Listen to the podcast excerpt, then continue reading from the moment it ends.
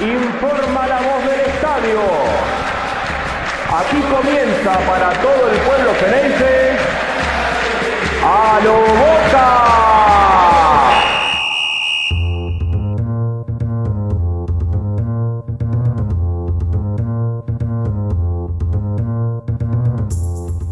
Boca realizó de manera formal el pedido a la Asociación del Fútbol Argentino para modificar la localía, los próximos partidos y así poder trabajar para mejorar el drenaje de la bombonera.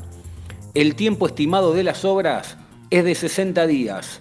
En ese lapso, el Geneise pretende jugar de local en el Estadio Único de La Plata por lo menos las dos primeras fechas aunque también hay varios ofrecimientos de otras provincias interesadas en recibir al Geneise para las fechas restantes y con un resarcimiento económico.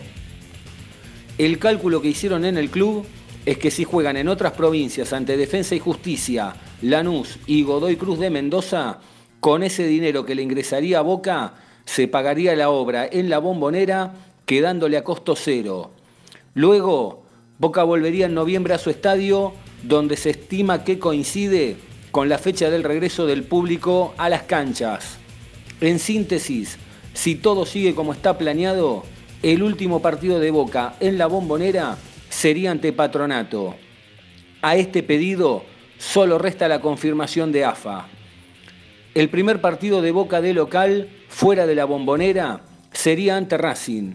Lo más cómodo sería jugar en el único de La Plata, donde además hay palcos y plateas para ubicar a los abonados. Por otro lado, el parte médico de Nicolás Orsini arrojó que el jugador cursa una sinovitis postraumática con una lenta evolución. Según el departamento médico del club, se le realizó un tratamiento biológico por dos semanas a la espera de la evolución.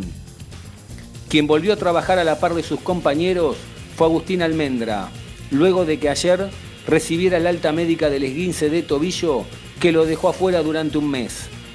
Respecto a Sebastián Villa, el colombiano presentó por escrito una notificación firmada por él comentando la situación de la operación de corazón de su madre.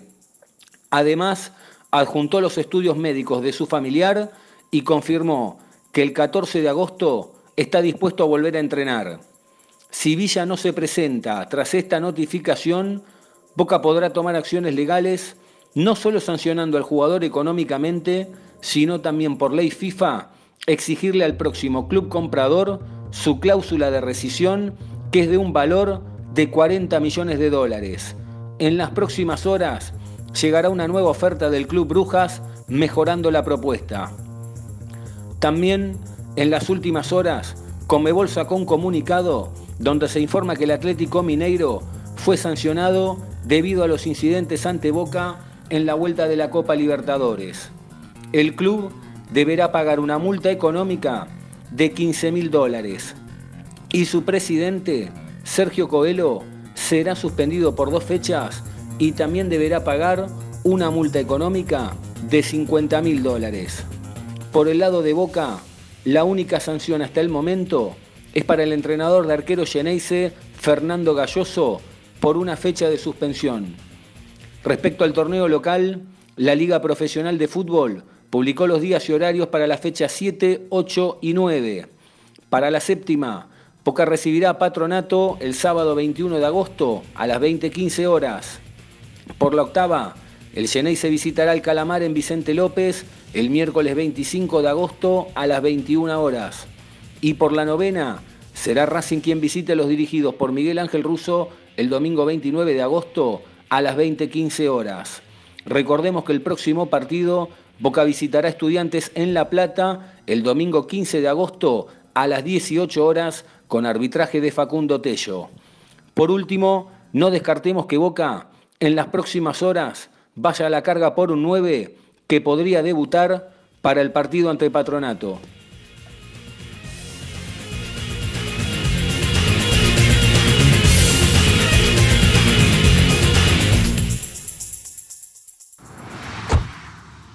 ¡Ay, qué linda noche! Ay, sí, está re linda. Ponete algo de música. Dale. Uy, mira, mira, mira, escucha, escucha, escucha, escucha.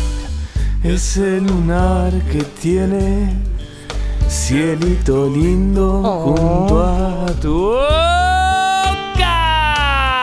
boca. Sos un imbécil.